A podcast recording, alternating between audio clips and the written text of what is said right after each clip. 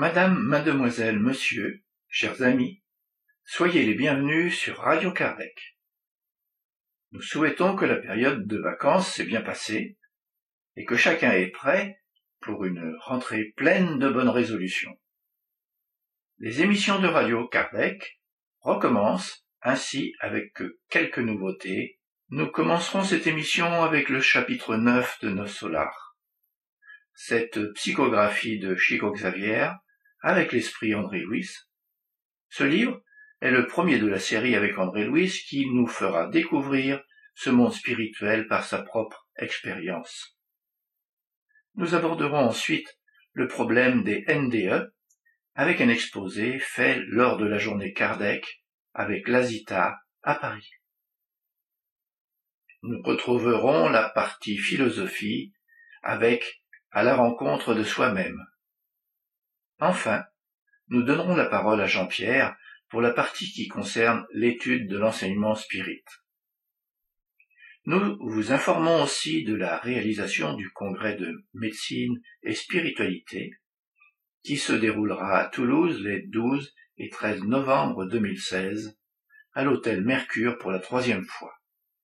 Nous aurons l'occasion de voir traiter de nombreux thèmes comme homéopathie et champ bioénergétique par le docteur Gilson Ruiz Roberto, médiumnité, cerveau et mental, esprit, par le docteur Anna Catarina Loureiro, spiritualité et suicide, par Olfa Manjouj, les guérisons spirituelles, quelle preuve, par le docteur Christina Aloccio, les aspects spirituels de la schizophrénie, par le docteur Roberto Lucio. Les soins aux patients en fin de vie, avec le docteur Maria Paula Costa et Silva. La théorie du champ unifié avec sa relation avec le fluide cosmique universel, par le docteur Celia Dantas. La spiritualité et les maladies cardiovasculaires par le docteur Antonia Marilène quand l'irrationnel s'invite dans un cadre scientifique, avec le docteur Sylvie Detolias, Spirit Hôpital André Louis, rapport avec les expériences d'une psychiatre spiritualiste par le docteur Roberto, et la cérémonie de clôture sera proposée par Jean-Paul Évrard. Renseignements et inscriptions sur le site du congrès congrès lmsf.org et par courriel info.lmsf.org. Nous allons maintenant écouter Ève qui nous fait part de l'organisation de services à nos solars avec le chapitre 9 sur les problèmes d'alimentation. Nos solars, chapitre 9 Problèmes d'alimentation transporté par la vision de ces jardins fantastiques, je fis part à l'infirmier dévoué de ma volonté de me reposer quelques instants sur un banc tout près. Lysias accepta de bon cœur. Une agréable sensation de paix m'envahit l'esprit. De raffinés jets d'eau colorés zigzaguaient dans les airs, formant des figures enchanteresses. Quiconque observe cette immense ruche de travail, dis-je, est amené à se poser de nombreuses questions. Et l'approvisionnement? Je n'ai pas eu d'informations sur un éventuel ministère de l'économie. Autrefois, expliqua mon patient interlocuteur, les services de cette nature occupaient une place plus importante. Mais le gouverneur actuel exprima la volonté de réduire toutes les manifestations qui nous rappelaient les phénomènes purement matériels. Les activités de ravitaillement furent ainsi réduites à un simple travail de distribution sous le contrôle direct du gouvernement. D'ailleurs, cette décision a constitué une mesure des plus bénéfiques. Les annales racontent que la colonie, il y a un siècle, luttait avec d'extrêmes difficultés pour adapter les habitants aux lois de la simplicité. De nombreux nouveaux venus à nos solars multipliaient les exigences, voulant des tables abondantes et des boissons excitantes, stimulant les anciens vices terrestres. Seul le ministère de l'Union divine resta immunisé face à de tels abus grâce aux caractéristiques qui lui sont propres, alors que les autres étaient surchargés de problèmes angoissants. Cependant, le gouverneur actuel n'économisa pas ses efforts. Dès qu'il assuma ses obligations administratives, il adopta des mesures justes. D'anciens missionnaires d'ici me mirent au fait de curieux événements. Ils me dirent qu'à la demande du gouvernement, deux cents instructeurs vinrent d'une sphère très élevée afin de diffuser de nouvelles connaissances concernant la science de la respiration et de l'absorption des principes vitaux de l'atmosphère. De nombreuses assemblées furent organisées.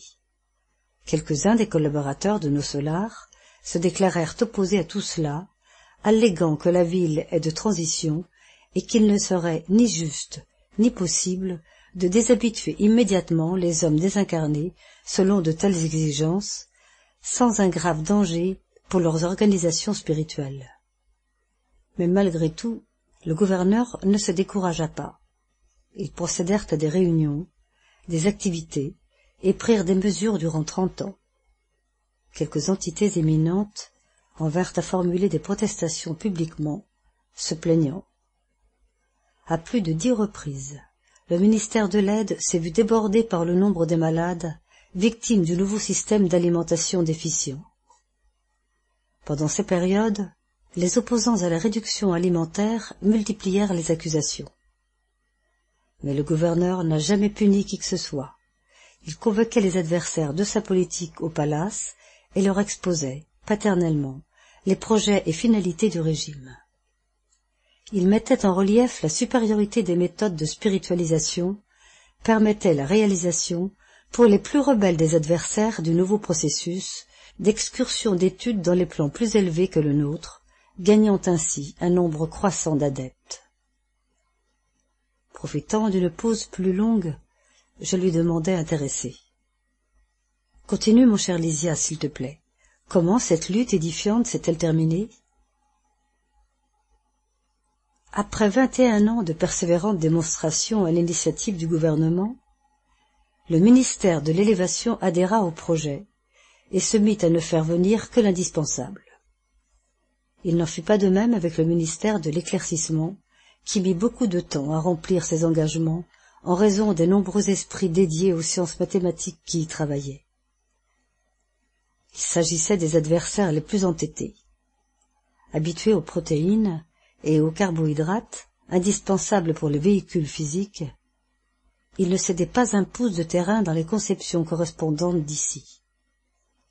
Hebdomadairement, il faisait parvenir au gouverneur de longues observations et mises en garde, pleines d'analyses et de chiffres, atteignant parfois l'imprudence. Le vieux gouverneur, malgré tout cela, n'a jamais agi de manière isolée il a requis l'assistance des nobles mentors qui nous orientaient à travers le ministère de l'Union divine, et ne laissa jamais le moindre bulletin d'information sans un examen minutieux. Pendant que les scientifiques argumentaient, et que le gouverneur temporisait, de dangereuses perturbations se formèrent dans l'ancien département de la régénération, aujourd'hui transformé en ministère. Encouragés par la rébellion des coopérateurs de l'éclaircissement, les esprits les moins élevés qui avaient été recueillis ici se livrèrent à de condamnables manifestations. Tout cela provoqua d'énormes scissions au sein des organismes collectifs de nos solars, rendant possible un périlleux assaut des multitudes obscures du seuil qui tentèrent d'envahir la ville, profitant de brèches dans le service de régénération où un grand nombre de collaborateurs entretenaient un certain échange clandestin en raison des vices de l'alimentation. L'alarme donnée, le gouverneur ne se départit pas de son calme. De terribles menaces planaient sur tout le monde, mais lui alla demander audience au ministère de l'Union divine, et après avoir écouté notre plus haut conseil, il fit fermer, provisoirement, le ministère de la Communication, décida de la mise en service de toutes les prisons souterraines de la régénération afin d'isoler les éléments récalcitrants. Il adressa un avertissement au ministère de l'éclaircissement, dont il avait supporté les impertinences pendant plus de trente ans, il interdit temporairement les aides dans les régions inférieures, et, pour la première fois de son administration, il fit mettre sous tension les batteries électriques des murailles de la cité pour procéder à des tirs magnétiques au profit de la défense générale. Il n'y eut pas de combat, ni offensive de la colonie, mais une résistance soutenue. Durant plus de six mois, les services d'alimentation en eau solaire se réduisirent à des inhalations de principes vitaux contenus dans l'atmosphère au travers de la respiration et à de l'eau mélangée à des éléments solaires, électriques et magnétiques. La colonie sut alors ce qu'était l'indignation de l'esprit bienveillant et juste. La période la plus critique passée, le gouvernement était victorieux. Le ministère de l'éclaircissement lui-même reconnut son erreur et coopéra aux travaux de réajustement. Il y eut, sur ces entrefaites, des réjouissances publiques où on dit qu'au milieu de l'allégresse générale, le gouverneur pleura d'émotion, déclarant que la compréhension générale constituait la véritable récompense à son cœur. La ville reprit son mouvement normal. L'ancien département de la régénération fut converti en ministère. Dès lors, il a seulement existé un supplément de substances alimentaires rappelant la terre dans les ministères de la régénération et de l'aide, où il y a toujours un grand nombre de nécessiteux. Cela dit, il y a seulement l'indispensable, c'est-à-dire que tout le service d'alimentation obéit à la plus grande sobriété. À présent, tous reconnaissent que la supposée impertinence du gouverneur a représenté la mesure à la portée élevée pour notre libération spirituelle. L'expression physique se réduisit et un merveilleux coefficient de spiritualité. Lysias resta silencieux, et je m'abandonnai à de profondes pensées sur la grande leçon. Il est proposé à ceux qui sont intéressés à maîtriser une médiumnité quelquefois perturbante un cours de médiumnité spirit. Objectif une initiation à la médiumnité spirit. Ce cours a été construit dans le but d'être accessible et concret. L'accent est mis sur la pratique, mais il comporte aussi quelques éléments théoriques essentiels. Il est écrit dans une formulation moderne, tout en restant conforme au spiritisme kardéciste. Pour qui? Il s'adresse à toute personne désirant étudier son potentiel de développement médiumnique. Il peut être aussi bien utile à un débutant complet qu'un faux débutant. À terme, la préparation individuelle possède une limite. Il est conseillé de travailler sa médiumnité en groupe, aussi petit et modeste soit-il. Pour le déroulement du cours, chaque chapitre est constitué d'un texte à étudier. Il s'accompagne d'exercices pratiques. Ces exercices sont proposés et non imposés. Si certains objectifs paraissent trop éloignés à l'apprenti, il est inutile de forcer les choses.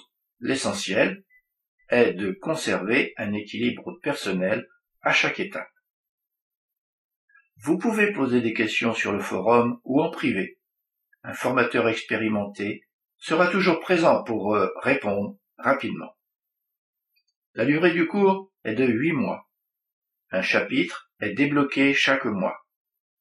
Pour les inscriptions, il suffit de remplir un formulaire d'inscription en renseignant une adresse mail Google obligatoirement.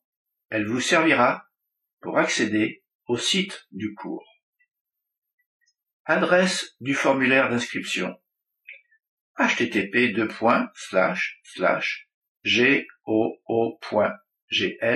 goo.gl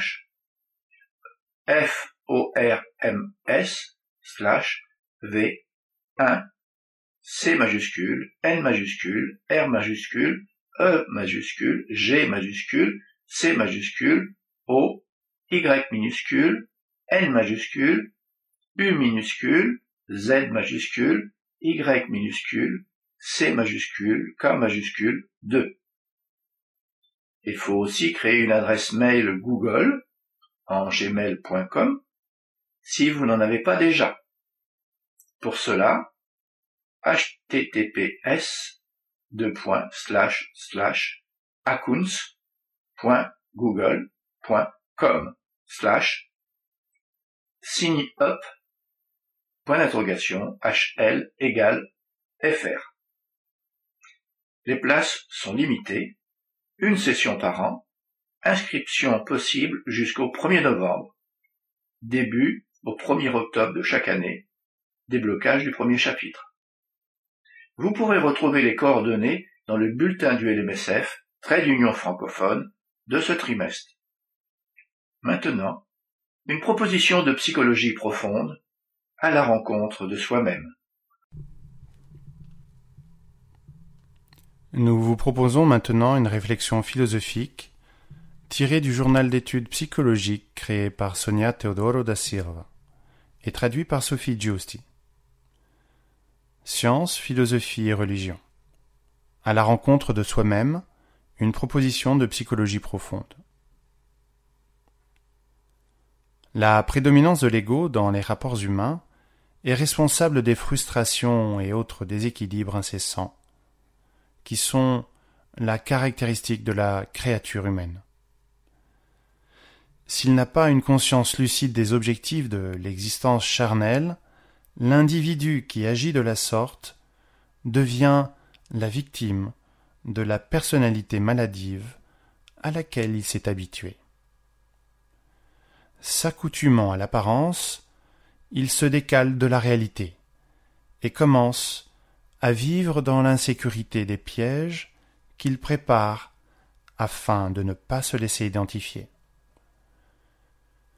Observant le comportement des personnes inconséquentes qui triomphent parfois grâce à la fantaisie et à la flatterie, il les imite, en se laissant guider par des attitudes absurdes, distantes de la réalité et du devoir. S'établissent alors des conflits intimes, et l'échelle des valeurs perd sa signification. Les paramètres de la compréhension du bien et du mal disparaissent. Lorsque prend fin le bal masqué que sont ces rencontres sociales, il identifie sa faiblesse et il perd son assurance, l'estime qu'il a pour lui-même, et le trouble du comportement névrotique s'installe. Il est indispensable que le self reste éveillé chez l'individu pour concourir à sa réalisation, son assurance et sa plénitude. Même si la grande majorité des individus préfèrent le jeu des personnalités, il est impossible d'ignorer la prévalence de la souffrance qui en découle. Ils nient la vérité, refusent la rencontre avec eux-mêmes, n'ont pas le courage de réveiller les valeurs qui sont endormies, et succombent. Autodescobrimento, uma busca intérieure. Autodécouverte, une recherche intérieure, d'après Divaldo Pereira Franco. Personnalité ou individualité? L'esprit est l'individualité, l'être immortel, et il se distingue de la matière, principe intelligent, et il est créé à l'image et ressemblance de Dieu. Pendant son évolution dictée par divers facteurs parmi lesquels sa capacité d'adaptation à la réalité, sa complexité croissante et le développement de ses habiletés, il modèle l'univers qu'il dispose, en construisant son bonheur et en répondant au dessein du Créateur. Sur ce parcours, il s'actualise dans la matière, en forgeant l'apparition du moi ou ego, le centre de sa personnalité, qui le représente partiellement. Même si l'esprit est seigneur de son propre processus d'évolution, c'est par le biais de la personnalité qu'il appréhende la résultante des expériences qu'il vit. incarné ou désincarné, il présente la persona pour se relier au monde dans lequel il agit, et constitue un ego nécessaire pour communiquer et assimiler les lois de Dieu dans les expériences auxquelles il participe. Sa personnalité est un ensemble de caractéristiques qui comprennent la représentation de son individualité, connue également sous le nom de moi ou ego. La personnalité est donc la totalité de l'individu rendue possible dans le monde des relations, tandis que la personnalité change à chaque instant et varie selon les circonstances et le milieu, l'individualité demande de nombreuses expériences qui se répètent pour consolider un apprentissage déterminé. Améliorer ou réformer la personnalité, ce n'est pas promouvoir l'évolution de l'esprit. La réforme intime comprend l'amélioration de la personnalité pour que les expériences de l'esprit soient plus riches et plus adaptées à son apprentissage. L'esprit a besoin de la personnalité pour le représenter afin qu'il puisse atteindre ses objectifs évolutifs. Son ego, centre de sa personnalité, est la plus haute acquisition de son évolution, car il lui a donné la conscience de lui-même. C'est justement l'ego qui est important, car non seulement il représente l'esprit, mais aussi, quand il est mûr, il lui permet de trouver, avec plus d'assurance, sa personnalité optimale. Conscient que nous sommes esprits, et donc des individualités, et que nous avons une personnalité, nous devons faire en sorte que celle-ci s'identifie le mieux possible avec les desseins divins et principalement qu'elle vibre dans les domaines de l'amour. D'après Adenauer Novaes, psychologue clinicien. Nous allons maintenant écouter Christophe qui va nous exposer la NDE qu'il a vécue ainsi que ses conséquences lors de la journée Kardec à Paris. La parole est à Christophe Gicot. Merci, bonjour à tous et à toutes. Alors moi, on m'a demandé d'intervenir aujourd'hui euh, suite à une NDE que j'ai fait en septembre 2004, exactement. Ça fait déjà deux ans.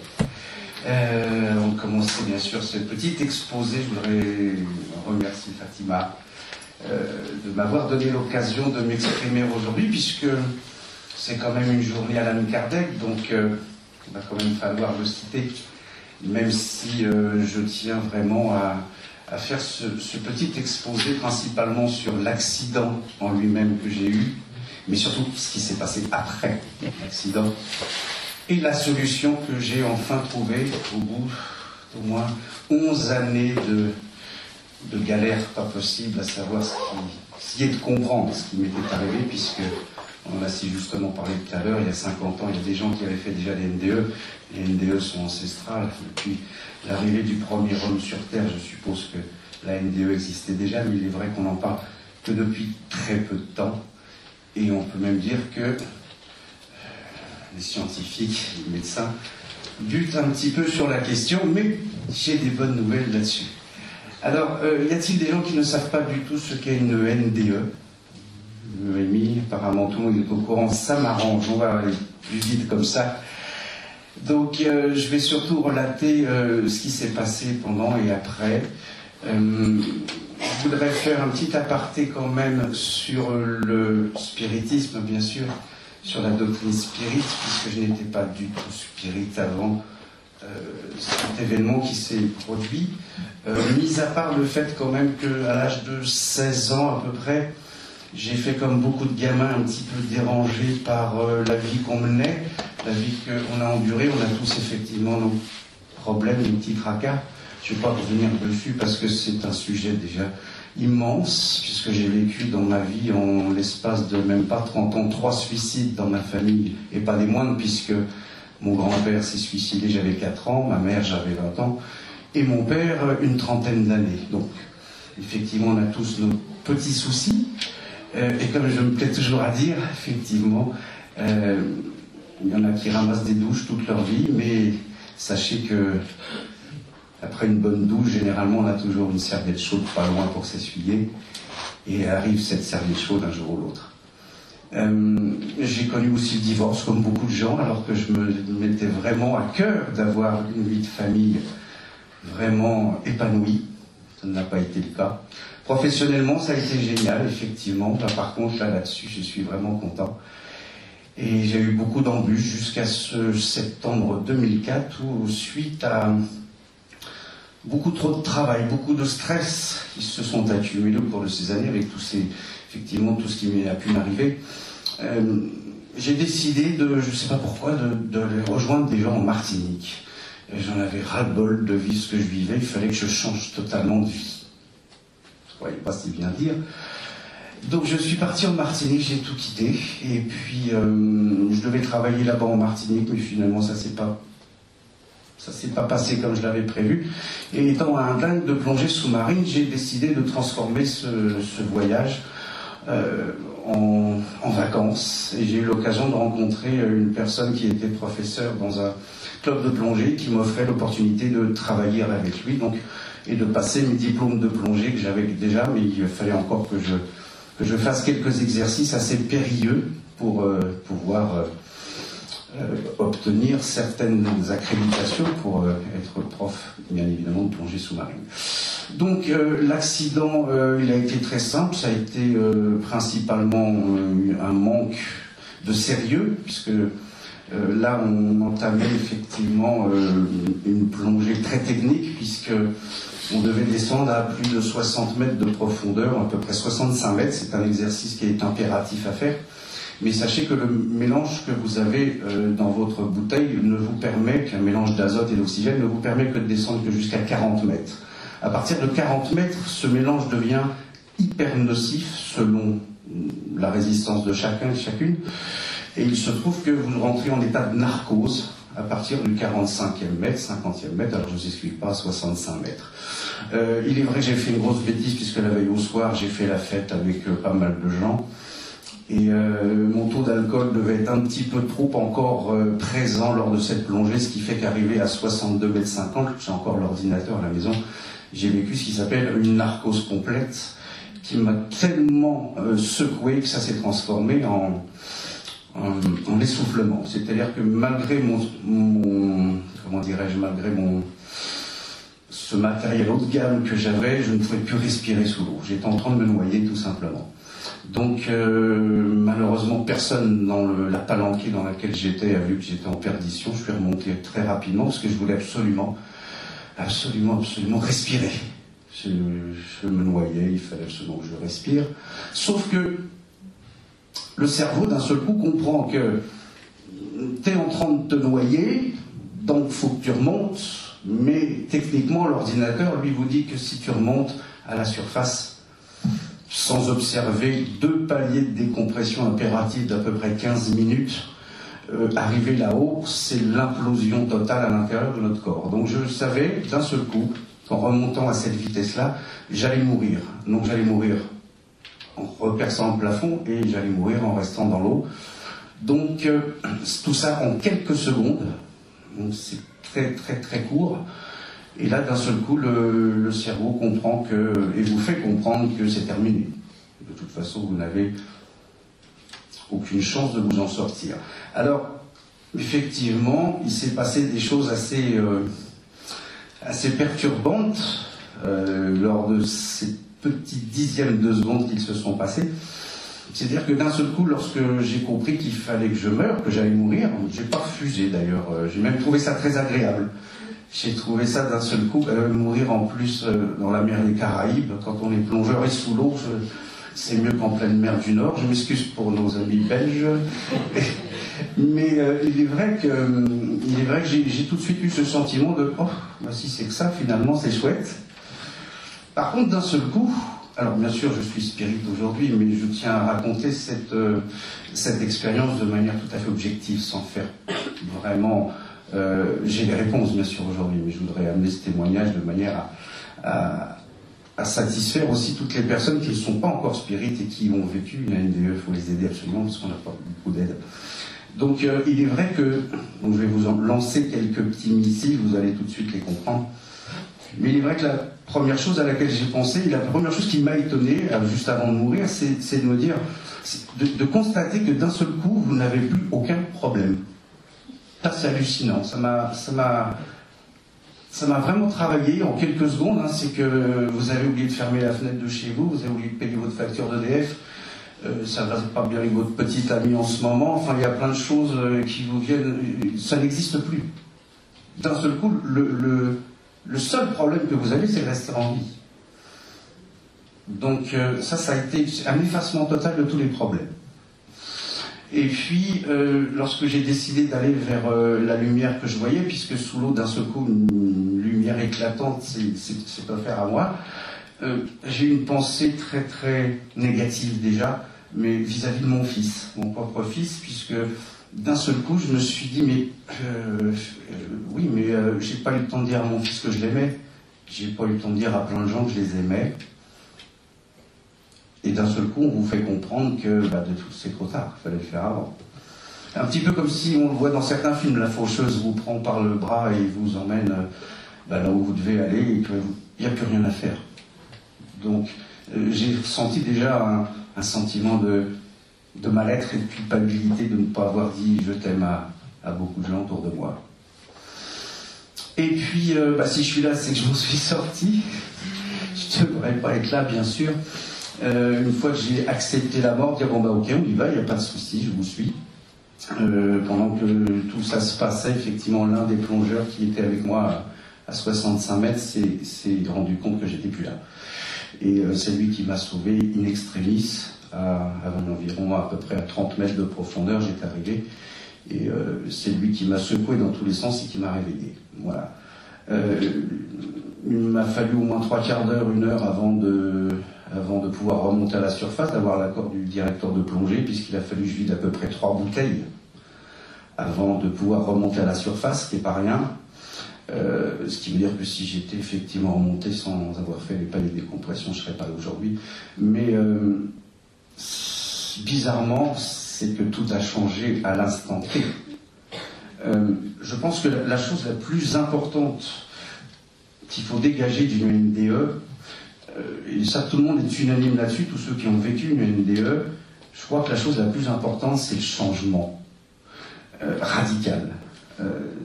avant, j'étais athée, je croyais pas en Dieu j'ai même fait, je faisais des séances de spiritisme quand j'étais jeune. C'est vrai que quand j'avais 16 ans, j'avais fait une rencontre avec des gens qui faisaient des séances de spiritisme, les fameux Ouija, vous savez. Et euh, on était plutôt satanique que hautement spirituellement bon.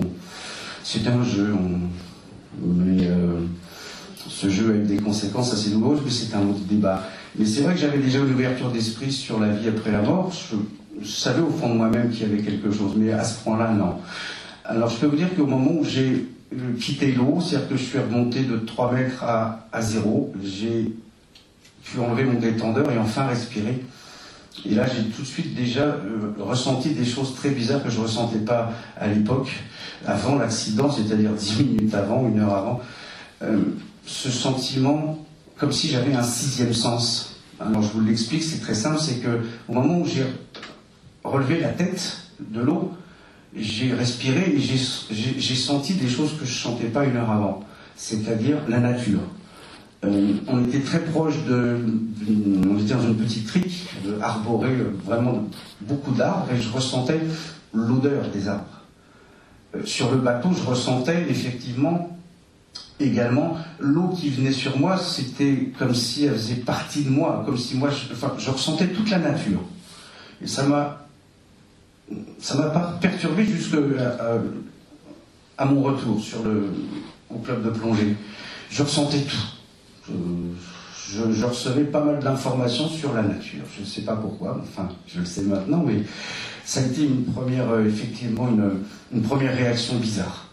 Euh, la deuxième réaction bizarre, c'est que bah, quand chef de palanquet, euh, parce qu'on était trois groupes de plongeurs, hein, il y avait nous, les pros, euh, les débutants et puis les intermédiaires. Donc le chef de la palanquée avec qui j'étais, qui avait à peu près 8000 plongées derrière lui, quand il m'a vu sain et sauf, bon, ils m'ont un peu chambré, bien sûr, ils m'ont dit alors le petit jeune, on a des petits soucis apparemment. Il m'a regardé, il m'a dit tu as vu la mort? Et je l'ai regardé droit dans les yeux et je lui ai fait comme je te vois. Et je ne sais pas pourquoi, parce que je n'étais pas du tout encore euh, apte à comprendre ce qu'est le spiritisme, ce un médium à l'époque. Et il m'a regardé comme ça, il m'a dit bah, bon courage. Je fais bon courage. Pourquoi? Il me fait t'es pas au bout de tes surprises. Je, bah, je me souviens de lui avoir répondu bah, merci de, de me réconforter. parce qu'avec ce que je viens de vivre déjà, euh, je ne sais pas ce qui pourrait m'arriver de pire. Et effectivement, il m'a dit après toi à faire des beaux cauchemars. Bon, bah, je n'ai pas, pas plus relevé que ça, mais effectivement, euh, qu'est-ce qui s'est passé après l'accident? Il s'est passé 11 années d'interrogation complète et de phénomènes tout à fait ce qu'on pourrait qualifier de paranormaux. Euh, à savoir que j'ai commencé dès le premier soir de l'accident à faire, à m'endormir. J'étais effectivement épuisé parce qu'il venait de m'arriver assez fatigué, donc je me suis couché de bonne heure et je me suis endormi. Et je me souviens encore que mon lit était, euh, euh, comme la plupart des gens chez vous, je suppose que votre lit il est contre le mur. Hein, je vois jamais des gens qui mettent un lit en plein milieu de la chambre. C'est pas très pratique, mais là il était vraiment collé comme n'importe quel lit pourrait être collé contre un mur. Et je m'endors. Je m'endors. Sauf que euh, je ne sais pas si vous avez vu ce film, bon, fameux films d'horreur qui ne sont là que pour faire peur, mais le fameux film Freddy Krueger, Les Griffes de la nuit, où en fait les gens qui s'endorment vivent des choses bizarres, enfin horribles d'ailleurs, et qui n'arrivent pas à faire la différence entre le rêve et la réalité. C'est ce qui m'est arrivé puisque à peine, enfin, je savais pas si j'étais endormi ou pas. J'étais dans, dans la chambre, je regardais le plafond, enfin dans mon rêve, puisque je rêvais effectivement, et d'un seul coup je vois une main, une main de femme qui, qui passe devant mon nez, comme ça, et puis qui m'entoure le cou, sans même savoir si j'étais encore endormi ou pas. Je n'arrivais pas à savoir si j'étais endormi ou pas. Je ressens encore la bouche de cette femme dans mon oreille, qui me chuchote d'une manière très, euh, comment dirais-je, très, très calme, mais surtout très déterminée, mais très calme. Euh, elle me chuchote dans l'oreille, euh, tout simplement, je vais te tuer. Et, je me souviens de, je me souviens même de la, du visage de cette femme encore aujourd'hui. Je sens encore là au moment où je vous le dis sa bouche sur mon oreille. Donc c'est, euh, j'ai dû hurler dans mon rêve. Effectivement, j'ai hurlé et c'est ce hurlement qui m'a réveillé. Le premier réflexe en me réveillant, c'est de me retourner pour ça, pour voir si elle était encore là. Et évidemment, c'était impossible qu'elle soit là puisqu'il n'y a pas beaucoup d'espace entre le mur et le lit. Donc euh, il faisait plus de 30 degrés, on était en plein été en Martinique, j'ai ressenti un froid pas possible de partout. J'ai ressenti un mal-être terrible. Alors, euh, ça a été très perturbant ce rêve, effectivement, ce, ce cauchemar. On m'a donné il n'y a pas très longtemps l'explication.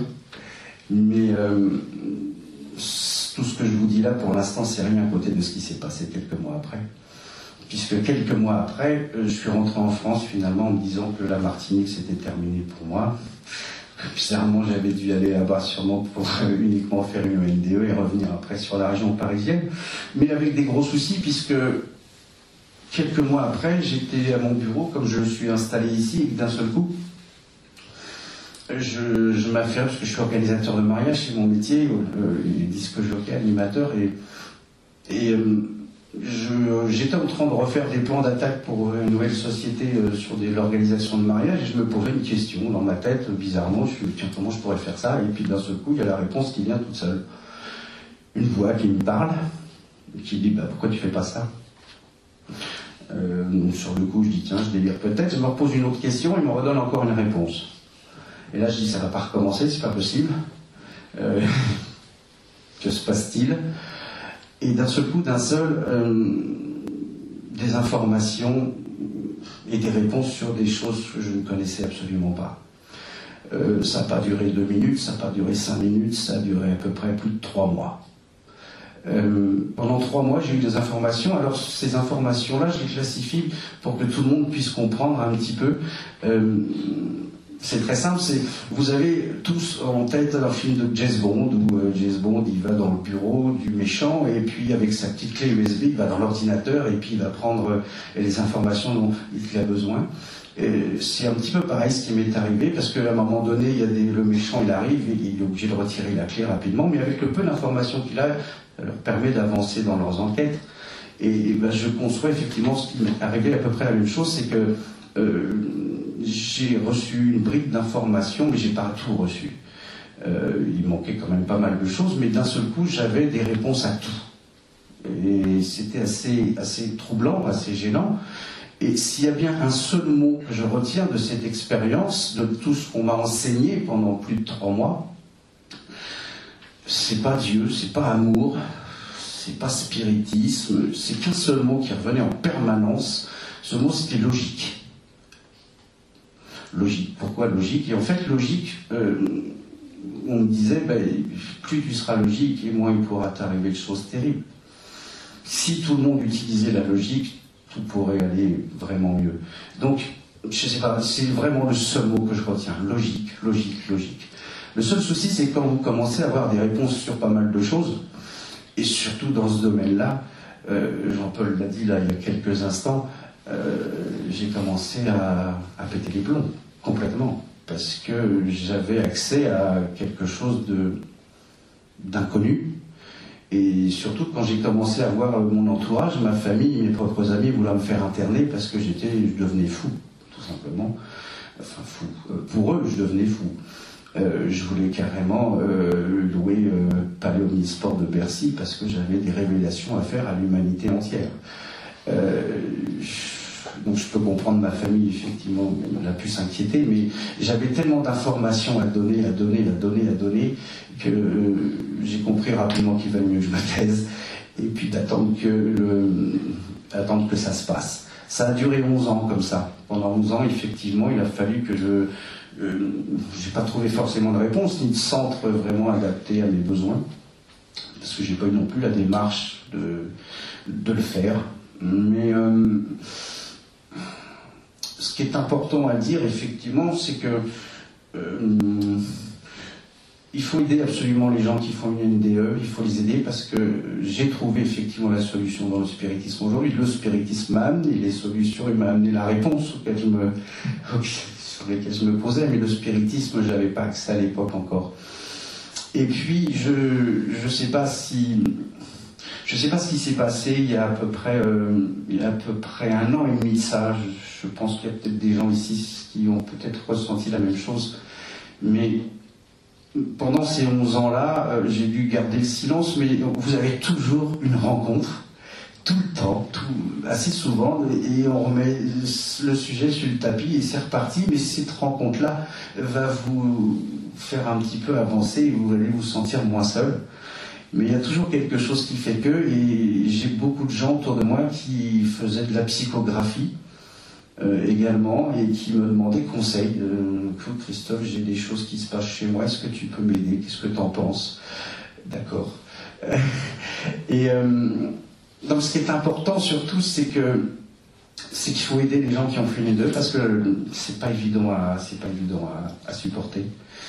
Euh, Aujourd'hui, j'ai compris qu'effectivement, c'était un phénomène tout à fait naturel de ce qui m'était arrivé et que ce qui m'importe le plus aujourd'hui pour conclure, parce qu'il ne me reste plus que cinq minutes, je suis désolé, c'est des sujets sur lesquels on pourrait discuter des heures et des heures entières. Mais euh, le plus important, c'est effectivement de se dire, euh, aujourd'hui, puisqu'on est quand même entre spirites, il y a beaucoup de spirites aujourd'hui, pourquoi on m'a laissé la vie sauve? Pourquoi je ne suis pas parti? Euh, pourquoi avant je ne pensais pas tout seul qu'aujourd'hui je le pense euh, Il y avait une raison sur ce sujet-là. Euh, sachant qu'aujourd'hui j'ai totalement changé de comportement par rapport à avant. J'étais matérialiste comme beaucoup de gens. Il me fallait le dernier machin, le dernier truc. Si t'as pas la nouvelle Twingo, t'es un nul. Si t'as pas le nouveau portable, t'es un nul le paraître. Enfin voilà, aujourd'hui, euh, je suis heureux d'avoir au moins toit et mon frigo plus ou moins rempli, c'est déjà un pur bonheur. sachant qu'il y en a qui dorment dans la rue. Mais ce qui est important surtout, c'est de se dire, et ça c'est ce qui m'inquiète le plus aujourd'hui, c'est ce qui me préoccupe le plus, c'est que si on m'a laissé la vie, ce que je me souviens bien lors des dialogues que j'ai eus pendant trois mois avec cette petite voix, on m'a bien fait comprendre, Christophe, on ne t'a pas rendu la vie euh, à des fins égoïstement personnelles.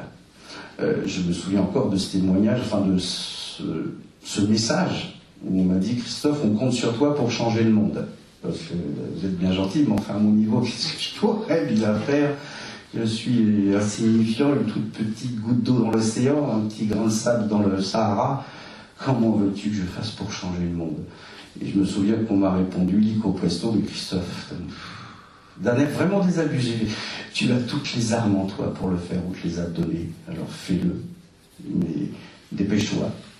Alors dépêche-toi, dépêche-toi. C'est vrai que euh, ça fait qu'à peine un an et demi que je côtoie les centres spirites. La première personne que j'ai rencontrée, c'est Fatima, d'ailleurs, au téléphone, qui m'a conseillé vivement d'aller rejoindre euh, certains centres, dont la PES euh, de Anita, qui n'est pas là aujourd'hui, qui est au Brésil, je crois. Mais j'ai eu mes réponses et il y a un an et demi de ça, donc voilà, ça, je voulais revenir là-dessus, j'ai ressenti donc ce fameux sixième sens que je parlais tout à l'heure, on ressent beaucoup de choses, d'un seul coup que je ne sentais pas avant. Je l'appelle le sixième sens. Euh, il y a un an et demi de ça, ma sœur déménage et je l'aide bien évidemment à son déménagement. Et il est vrai qu'ayant fait des séances de spiritisme, enfin de Ouija avec des gamins plus ou moins dérangés comme moi à l'époque, euh, j'avais déjà acheté quelques ouvrages à l'époque, une bonne dizaine sur la vie après la mort, sur l'au-delà, sur l'ésotérisme, enfin sur beaucoup de choses que je n'avais jamais lues. Finalement, j'avais ces bouquins, mais c'est vrai que j'ai du mal à lire, n'est-ce pas Jean-Pascal? C'est vrai que j'ai un peu de mal à lire, mais lors de ce déménagement, il y a un an et demi de ça, ma soeur m'a dit, écoute, euh, t'es gentil, mais là j'ai un carton à toi qui traîne depuis des années dans ma cave, j'aimerais bien que tu m'en débarrasses. Euh, qu'est-ce que je fais? J'ouvre le carton, et là, puisque je vois? Mes, mes 10 ouvrages spirites que j'avais achetés 20, 25 ans avant, que j'avais jamais lu. Oh, je fais tiens, et je ne sais pas pourquoi je suis attiré par ces livres-là, d'un seul coup. Même si ça s'est passé 11 ans après l'accident. Et d'un seul coup, je me suis bizarre parce que je regarde ces bouquins et celui-là, celui-là, celui-là, celui-là. Et là, j'ai scotché totalement sur un bouquin. Il y en avait dix, non, c'est sur celui-là que j'ai scotché. Il est avec moi, il est là? Je n'invente rien, je ne sais pas si vous voyez bien. Je l'avais acheté 25 ans avant, ça s'appelle Le Livre des Esprits d'Alain Kardec. Sur les dix, c'est le seul que j'ai ouvert, c'est le seul que j'ai lu entièrement, que j'ai dévoré, que je relis, que je relis, que je relis. Plus vous le relisez, plus vous apprenez. Le livre des médiums est pas mal non plus. Mais, celui-là, effectivement, j'ai eu enfin toutes mes réponses qui me. Pendant dix ans, j'ai cru que j'allais péter vraiment les plombs. J'ai eu mes réponses dans ce bouquin-là. Et Anita m'a beaucoup aidé aussi. Euh, beaucoup de gens m'ont beaucoup aidé, Fatima, Jean-Pascal.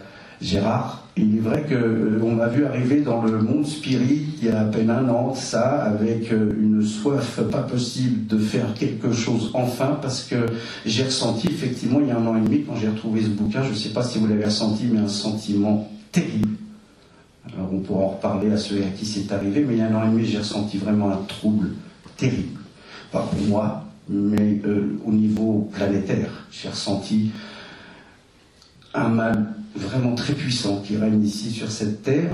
Alors j'ai ressenti le bien absolu en étant, euh, en ayant eu cette expérience. Le bien existe, Dieu existe effectivement, mais le mal aussi existe et il couvre vraiment notre planète. il y a un an et demi, j'ai senti qu'il fallait faire quelque chose. C'est pour ça que je me suis tout de suite euh, intéressé au centre spirit, que j'ai rencontré Fatima qui m'a dirigé vers la PES et j'ai ressenti qu'il y avait quelque chose à faire, que c'était important de faire quelque chose. Et je suis arrivé dans les, euh, à la PES où il y a souvent des, réunions, effectivement, le vendredi, et euh, j'ai rencontré Gérard Fremrel qui était là tout à l'heure, il ne me connaissait pas, et euh, pendant une pause, j'ai été voir quelques responsables qui étaient là cette journée, et je leur ai dit, bon, ben écoutez, c'est bien gentil, vos discours, c'est bien beau tout ça, mais qu'est-ce qu'on attend pour agir?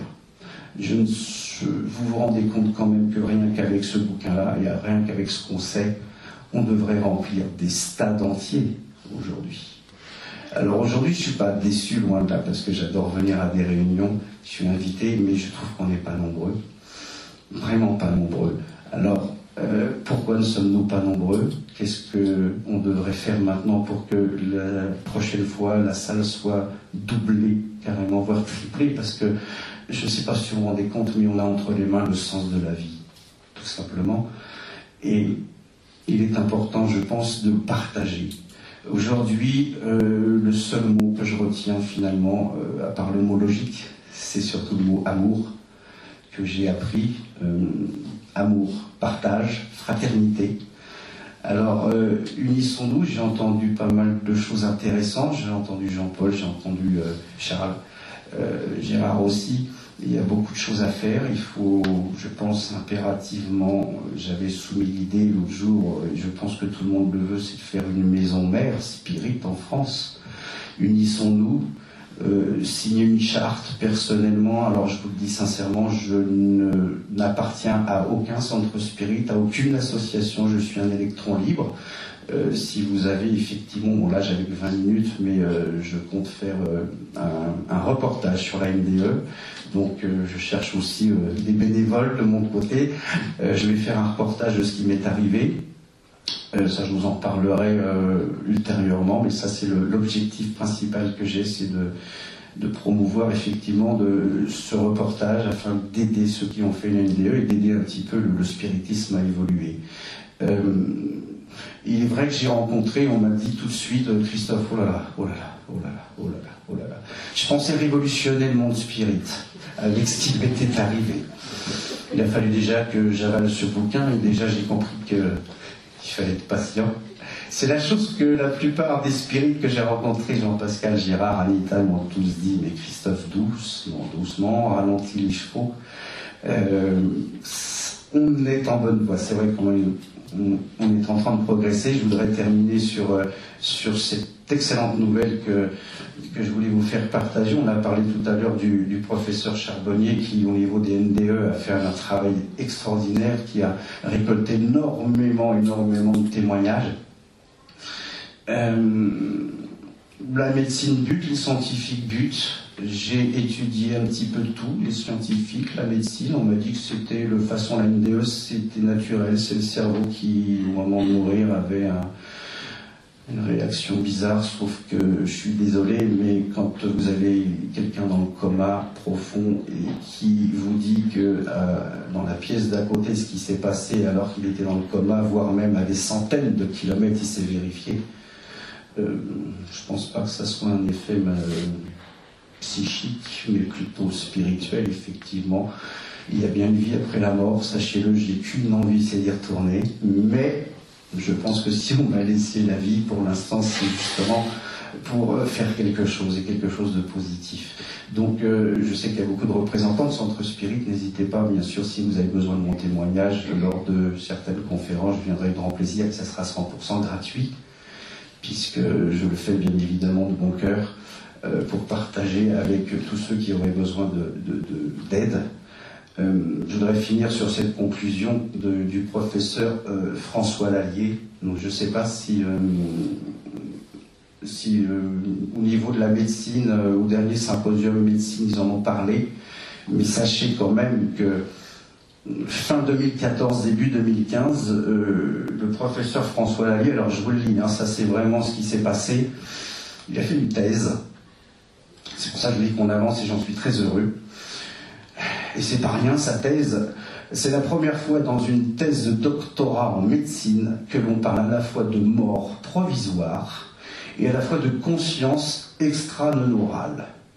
La conscience intuitive est une conscience qui serait beaucoup plus performante, située en dehors de notre cerveau, elle est reliée à nos cinq sens.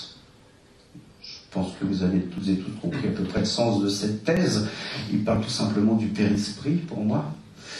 Cette thèse, sachez que cette thèse a été récompensée de façon maximale. Mention très honorable avec félicitation du jury. C'est-à-dire que là, enfin, on a la médecine qui euh, a donné la récompense maximale à quelqu'un qui dit qu'effectivement la conscience continue après la mort. Donc c'est une très grande avancée, j'en suis content. Il va falloir continuer. Maintenant, on a parlé des médecins, effectivement, qui, qui œuvraient dans le bon sens. Euh, le mal est partout. Euh, les médecins, c'est pas le problème. Le plus gros problème, c'est les, les produits pharmaceutiques, c'est les grands groupes pharmaceutiques qui sont derrière tout ça. Bien sûr, il y a des solutions euh, j'ai fait il y a quelques semaines une petite, euh, une petite séance de 10 jours d'argile verte, tout à fait naturelle. J'ai tout nettoyé. Il y a des solutions en médecine qui nous sont malheureusement bridées encore aujourd'hui à des fins commerciales, surtout pour les laboratoires pharmaceutiques. C'est plus là-dessus qu'il faudrait se battre effectivement. Voilà, mais on avance, on progresse, je suis très content là-dessus.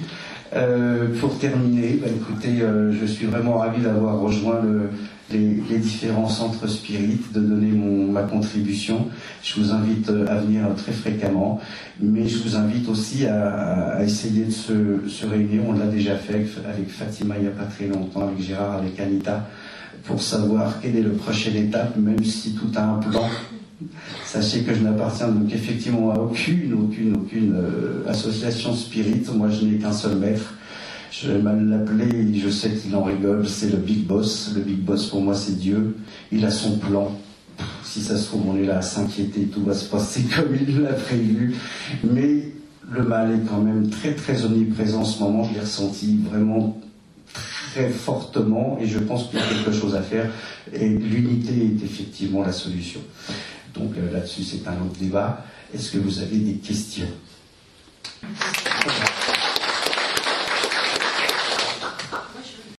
Le trait d'union francophone, le bulletin du mouvement spirit francophone, vous informe sur les activités proposées en francophonie, comme le congrès de médecine et spiritualité à Toulouse, et aussi dans le monde, avec le Conseil Spirit International comme pour le Congrès mondial Spirit à Lisbonne, au Portugal en 2016. Il est proposé gratuitement et peut vous être envoyé par Internet, sous réserve que vous fassiez parvenir votre demande et votre adresse mail à info.lmsf.org. Maintenant, nous allons retrouver Jean-Pierre, qui va nous parler de l'enseignement spirit et de la communicabilité des esprits. Chers auditeurs, bonjour. Aujourd'hui, nous vous parlerons des fondements, des finalités et des preuves de la réincarnation. Première partie Fondements et finalités de la réincarnation. L'idée de la réincarnation n'est pas récente et n'a pas été inventée par le spiritisme. Il s'agit, en vérité, d'une croyance très ancienne dont l'origine se perd dans la nuit des temps. L'idée de la transmigration des âmes était donc une croyance vulgaire, admise par les hommes les plus éminents. Par quelle voie leur est-elle venue? Est-ce par révélation ou par intuition? Nous ne le savons pas. Mais quoi qu'il en soit, une idée ne traverse pas les âges, et n'est pas accepté par les intelligences d'élite, sans avoir un côté sérieux. L'antiquité de cette doctrine serait donc plutôt une preuve qu'une objection. Les esprits, en enseignant le dogme de la pluralité des existences corporelles, renouvellent donc une doctrine qui a pris naissance dans les premiers âges du monde et qui s'est conservée jusqu'à nos jours dans la pensée intime de beaucoup de personnes. Seulement, il la présente sous un point de vue plus rationnel, plus conforme aux lois progressives de la nature, et plus en harmonie avec la sagesse du Créateur, en la dépouillant de tous les accessoires de la superstition. Premièrement, fondement de la réincarnation. Dans la réponse donnée par les esprits supérieurs à Kardec, on trouve, à la question 171 du livre des esprits, l'affirmation que l'idée de la réincarnation est fondée sur la justice de Dieu et sur la révélation, car tous les esprits tendent à la perfection, et Dieu leur en fournit les moyens par les épreuves de la vie corporelle. Mais dans sa justice, il leur réserve d'accomplir, dans nouvelles existences, ce qu'ils n'ont pu faire ou achever dans une première épreuve.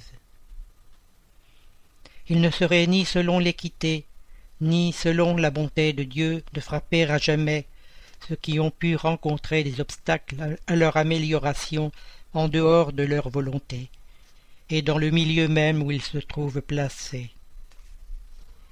Si le sort de l'homme était irrévocablement fixé après sa mort, Dieu n'aurait point pesé les actions de tous dans la même balance, et ne les aurait point traitées avec impartialité. La doctrine de la réincarnation, c'est-à-dire celle qui consiste à admettre pour l'homme plusieurs existences successives, est la seule qui réponde à l'idée que nous nous faisons de la justice de Dieu à l'égard des hommes placés dans une condition morale inférieure.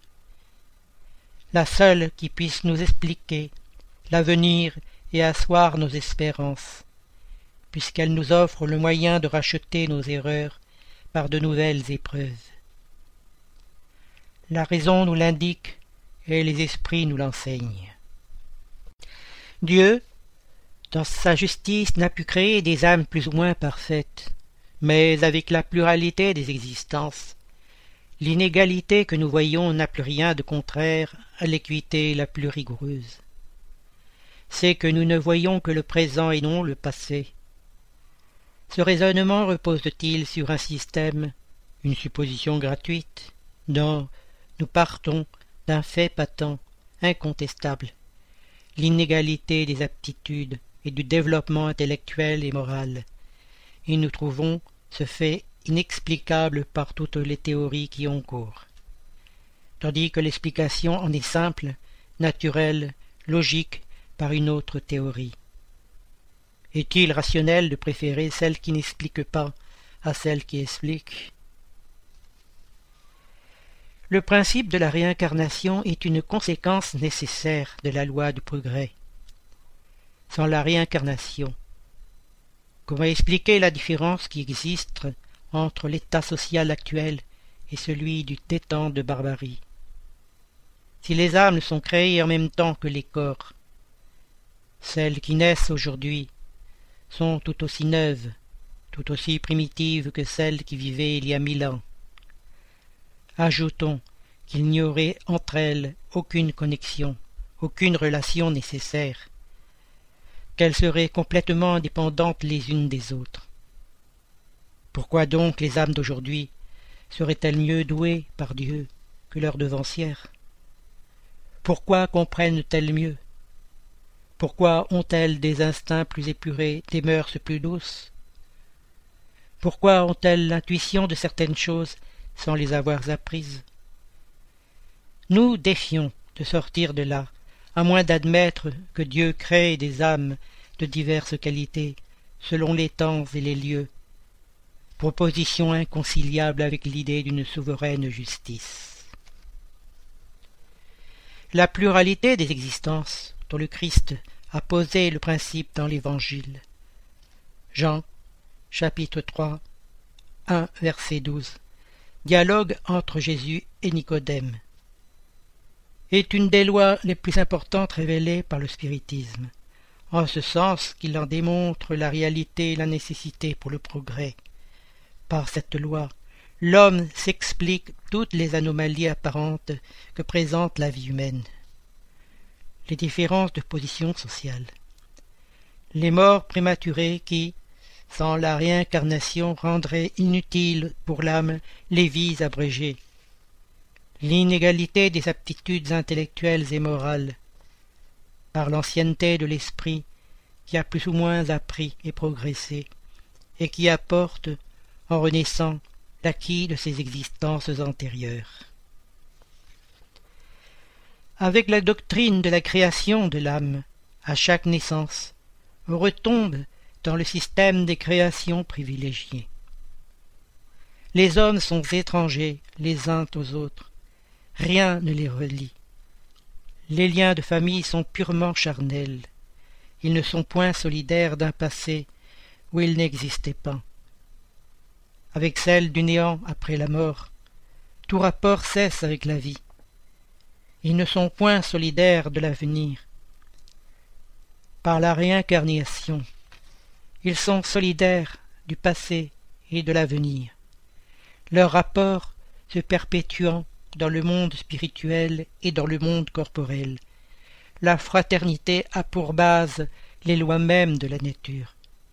Le bien a un but, le a ses conséquences inévitables.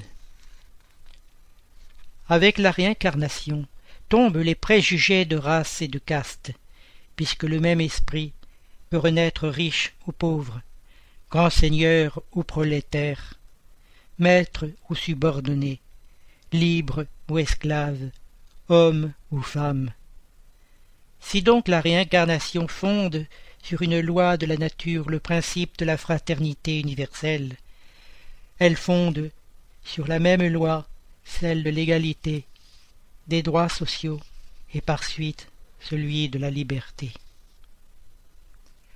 Reconnaissons donc, en résumé, que la doctrine de la pluralité des existences explique seule ce qui, sans elle, est inexplicable, qu'elle est éminemment consolante et conforme à la justice la plus vigoureuse, et qu'elle est, pour l'homme, l'encre de salut que Dieu lui a donnée dans sa miséricorde.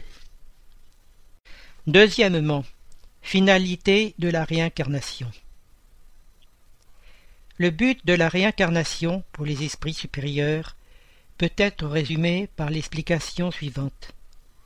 Expiation, amélioration progressive de l'humanité. Sans cela, où serait la justice Dieu la leur impose dans le but de les faire arriver à la perfection.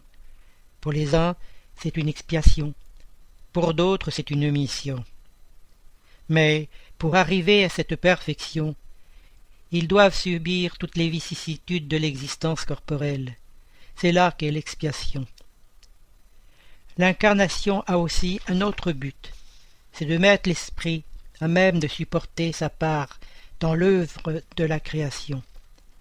C'est pour l'accomplir que, dans chaque monde, il prend un appareil en harmonie avec la matière essentielle de ce monde pour exécuter, à ce point de vue, les ordres de Dieu de telle sorte que tout en concourant à l'œuvre générale, il avance lui-même.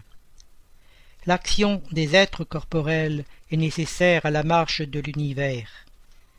Mais Dieu, dans sa sagesse, a voulu que dans cette action même, ils trouvassent un moyen de progresser et de se rapprocher de lui. C'est ainsi que, par une loi admirable de sa providence, tout s'enchaîne tout est solidaire dans la nature. L'incarnation est nécessaire au double progrès moral et intellectuel de l'esprit. Au progrès intellectuel, par l'activité qu'il est obligé de déployer dans le travail. Au progrès moral, par le besoin que les hommes ont les uns des autres. La vie sociale est la pierre de touche des bonnes et des mauvaises qualités la bonté, la méchanceté, la douceur, la violence, la bienveillance, la charité, l'égoïsme, l'avarice, l'orgueil, l'humilité, la sincérité, la franchise, la loyauté, la mauvaise foi, l'hypocrisie. En un mot, tout ce qui constitue l'homme de bien ou l'homme perverse a pour mobile, pour but et pour stimulant les rapports de l'homme avec ses semblables. Pour l'homme qui vivrait seul, il n'y aurait ni vice ni vertu. Si par l'isolement il se préserve du mal, il annule le bien. Le progrès chez les esprits est le fruit de leur propre travail. Mais, comme ils sont libres, ils travaillent à leur avancement avec plus ou moins d'activité ou de négligence selon leur volonté. Ils hâtent ainsi ou retardent leur progrès et par suite leur bonheur. Tout esprit qui reste en arrière ne peut s'en prendre qu'à lui-même, de même que celui qui avance en a tout le mérite, le bonheur qu'il a conquis n'en a que plus de prix à ses yeux. Le progrès intellectuel et le progrès moral marchent rarement de front. Mais ce que l'esprit ne fait pas dans un temps, il le fait dans un autre, de sorte que les deux progrès finissent par atteindre le même niveau. C'est la raison pour laquelle on voit souvent des hommes intelligents et instruits très peu avancés moralement et réciproquement. Une seule existence corporelle est manifestement insuffisante pour que l'esprit puisse acquérir tout ce qui lui manque en bien et se défaire de tout ce qui est mauvais en lui. Dans chaque existence nouvelle, l'esprit apporte ce qu'il a acquis dans ses précédentes en attitude, en connaissance intuitive, en intelligence et en moralité. Chaque existence est ainsi un pas en avant dans la voie du progrès. Toutefois, il est important de considérer que l'état corporel n'est que transitoire et passager. C'est à l'état spirituel surtout qui recueille les fruits du progrès accompli par son travail dans l'incarnation. C'est alors aussi qu'il se prépare à de nouvelles luttes et prend les résolutions qu'il s'efforcera de mettre en pratique à son retour dans l'humanité. Deuxième partie. Preuve de la réincarnation. Les preuves ou les évidences de la réincarnation se basent essentiellement, premièrement, dans les idées innées. L'homme apporte en renaissant le germe de ses imperfections, des défauts dont il ne sait pas corriger, et qui se traduisent par ses instincts natifs, ses propensions à tel ou tel vice. Les hommes apportent en naissant l'intuition de ce qu'ils ont acquis. Ils sont plus ou moins avancés selon le nombre d'existences qu'ils ont parcourues, selon qu'ils sont plus ou moins éloignés du point de départ. Absolument comme dans une réunion d'individus de tous âges, chacun aura un développement proportionné au nombre d'années qu'il aura vécu. Les existences successives seront, pour la vie de l'âme, ce que les années sont pour la vie du corps rassembler un jour mille individus depuis un an jusqu'à quatre-vingt-dix, supposez qu'un voile soit jeté sur tous les jours qui ont précédé, et que, dans cette ignorance, vous les croyez ainsi tous nés le même jour. Vous vous demanderez, naturellement, comment il se fait que les uns soient grands, les autres petits, les uns vieux et les autres jeunes, les uns instruits et les autres encore ignorants. Mais si le nuage qui vous cache le passé vient à se lever, si vous apprenez qu'ils ont tous vécu plus ou moins longtemps, tout sera expliqué. Dieu, dans sa justice, n'a pu créer des âmes plus ou moins parfaites, mais avec la pluralité des existences. L'inégalité que nous voyons n'a plus rien de contraire à l'équité la plus rigoureuse. C'est que nous ne voyons que le présent et non le passé. Ce raisonnement repose-t-il sur un système, une supposition gratuite? Non, nous partons d'un fait patent, incontestable. L'inégalité des aptitudes et du développement intellectuel et moral, et nous trouvons ce fait inexplicable par toutes les théories qui ont cours. Tandis que l'explication en est simple, naturelle, logique, par une autre théorie.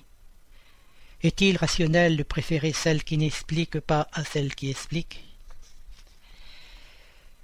Les idées innées peuvent occasionnellement être observées dans l'enfance, mais en toute rigueur, elles sont plus facilement identifiées à partir de l'adolescence, période où l'esprit reprend sa nature et se montre ce qu'il était.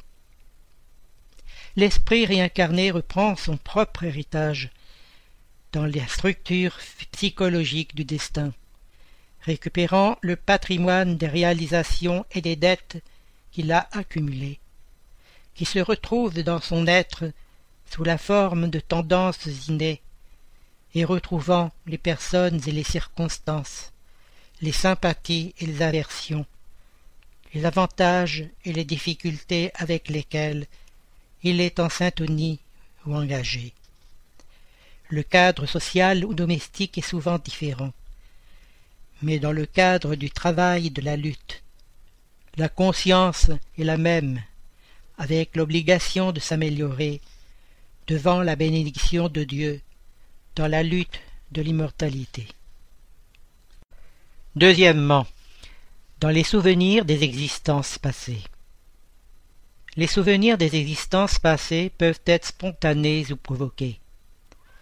En général, ils surgissent sous la forme d'images fragmentaires, mais il peut y avoir des flashs de mémoire qui permettent des souvenirs plus complets. Les souvenirs spontanés apparaissent naturellement à l'état de veille ou pendant le sommeil, et dans la plupart des cas, il n'est pas possible d'identifier la cause qui les a déclenchés. Dans cet état, la personne se voit enveloppée d'une sensation de quelque chose de connu, d'éprouvé ou de déjà vu. Selon Hernanis De Andrade, chercheur spirit brésilien de ce type de souvenirs passés, les cas spontanés de souvenirs de réincarnation chez les enfants et les adultes ne sont pas aussi rares qu'on pourrait le penser. Cependant, Seuls environ 5% peuvent être considérés suffisamment forts et donner des évidences sûres pour soutenir la thèse de la réincarnation. En général, les souvenirs spontanés ne comportent pas de détails, surtout lorsque l'esprit se souvient d'expériences désagréables. S'ajoutant aux amertumes de sa nouvelle existence, il pourrait le troubler et l'entraver. Il ne se souvient que de ce qu'il a appris, parce que cela lui est utile. Si toutefois il conserve une vague intuition des événements passés, c'est comme le souvenir d'un rêve fugitif. Les souvenirs provoqués arrivent sous l'induction d'esprits désincarnés ou incarnés. Dans le premier cas, l'action peut être liée à un but utile et bon, mais elle peut aussi être liée à des intentions moins louables comme cela se produit dans le processus d'obsession. Dans le second cas, les souvenirs provoqués par des médecins ou des psychologues représentent actuellement un outil d'aide thérapeutique pour des personnes porteuses de dysfonctionnement psychique.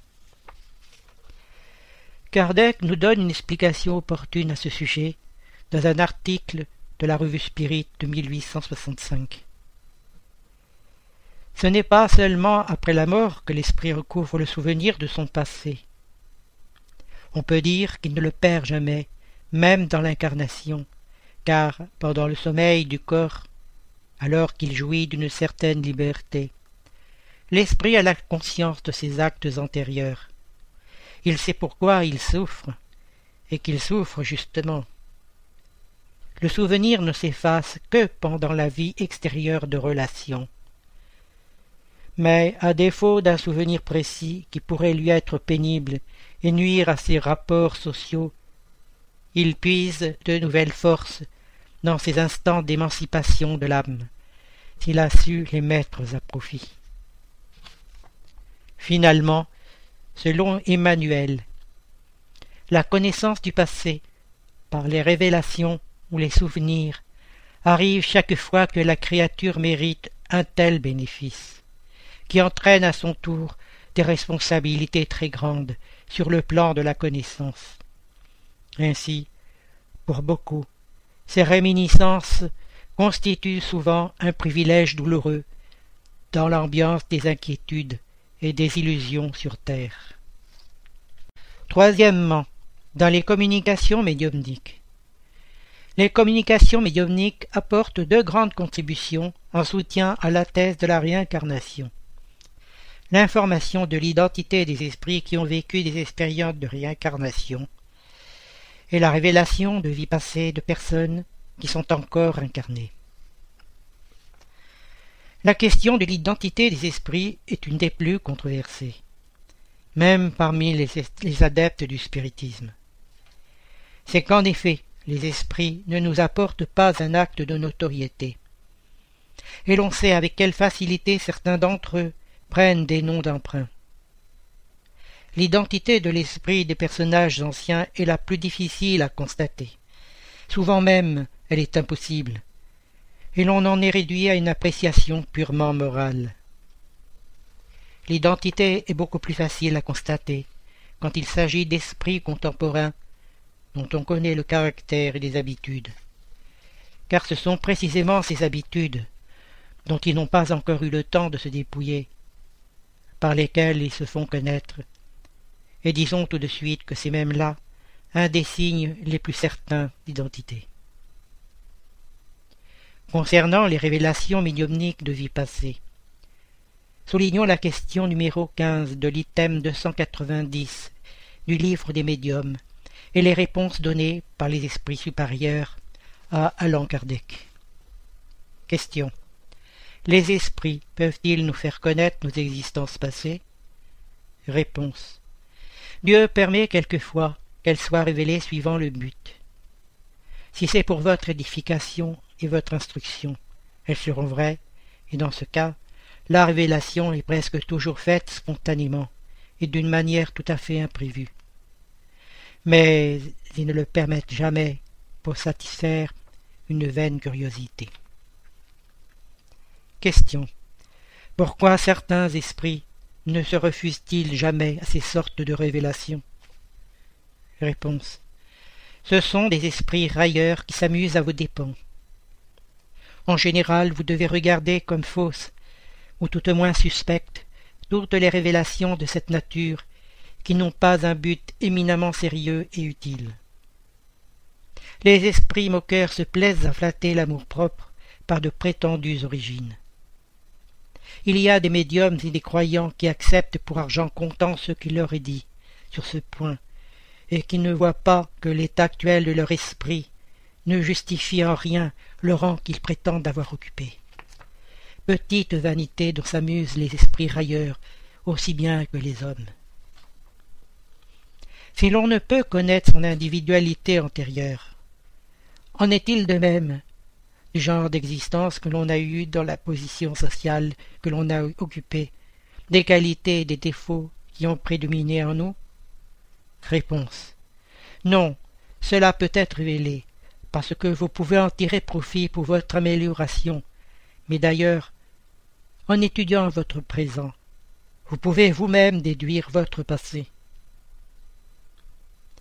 Selon Emmanuel, les esprits qui se révèlent dans des réunions médiumniques doivent être identifiés selon leurs idées et selon l'essence spirituelle de leurs mots.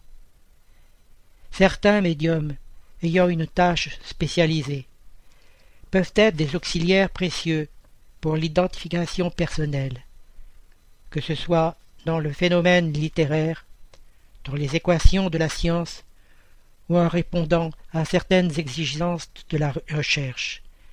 Mais ce n'est pas une règle générale, car souvent les entités spirituelles ne trouvent qu'un matériel déficient qui les oblige à se limiter à l'indispensable dans la communication. Cependant, nous devons comprendre que le langage de l'esprit est universel, selon les fils invisibles de la pensée, ce qui, par ailleurs, ne dispense pas de la nécessité d'une étude attentive sur toutes les idées présentées dans les messages médiumniques, en restant très vigilant au cas de signature par des noms illustres. Mais quelle que soit la nature des manifestations, le croyant ou le studieux de la question de l'identification ne peut pas dispenser le sens spirituel d'observation qui lui parlera toujours au fond de sa conscience. Quatrièmement, dans les phénomènes de transcommunication instrumentale. La transcommunication instrumentale, qui est le moyen de communication des esprits par le biais d'appareils ou d'équipements électroniques, représente aussi une évidence de la réincarnation. Tous, comme dans les communications médiumniques, les esprits peuvent donner des informations sur des incarnations antérieures d'eux-mêmes ou d'autres personnes. Il faut appliquer au phénomène de transcommunication instrumentale les mêmes précautions pour l'analyse et la divulgation des messages obtenus dans les pratiques médiumniques. Cinquièmement, dans les expériences aux frontières de la mort. L'expérience aux frontières de la mort est un état de mort clinique traversé pendant quelques moments, après lesquels la personne revient à la vie du corps physique. Les récits sur ce qui s'est passé, faits aux médecins et aux infirmières par des individus de diverses cultures et croyances, coïncident avec ce qu'affirment le spiritisme et les autres religions réincarnationnistes. Ces personnes racontent des événements similaires, vécus lors des courts instants entre un arrêt cardiaque prolongé et le retour dans le corps. Parmi ces événements, elles affirment rencontrer, après le passage d'un tunnel ou d'autres passages, des êtres de lumière qui les accueillent chaleureusement. L'accueil par des parents ou amis défunts est courant. Il existe actuellement une production significative de listes spirites et non spirites qui apportent de bonnes contributions à la thèse de la réincarnation. Nous recommandons la lecture des livres suivants. La réincarnation de Gabriel Delanne. Réincarnation au Brésil par Hernani Guimaraes de Andrade. Vingt cas qui suggèrent la réincarnation de Ian Stevenson. La vie passée et future de H. N. Banerjee. Nombreuses vies, nombreux maîtres de Brian L. Weiss. Réincarnation basée sur les faits de Karl E. Müller. Merci Jean-Pierre. Chers auditeurs, l'émission se termine. Nous demandons au Centre Spirit francophone de bien vouloir nous faire parvenir les informations que nous pouvons relayer, activités, dates, conférences, etc., par mail à l'adresse radio.lmsf.org. C'est avec plaisir que nous en informerons les auditeurs. Vous pouvez aussi aller sur les différents sites du mouvement spirit francophone et y trouver des informations et renseignements grâce aux liens qui existent sur le site lmsf.org. Chers auditeurs, nous sommes heureux d'avoir passé quelques instants ensemble et nous vous disons à bientôt sur Radio Kardec.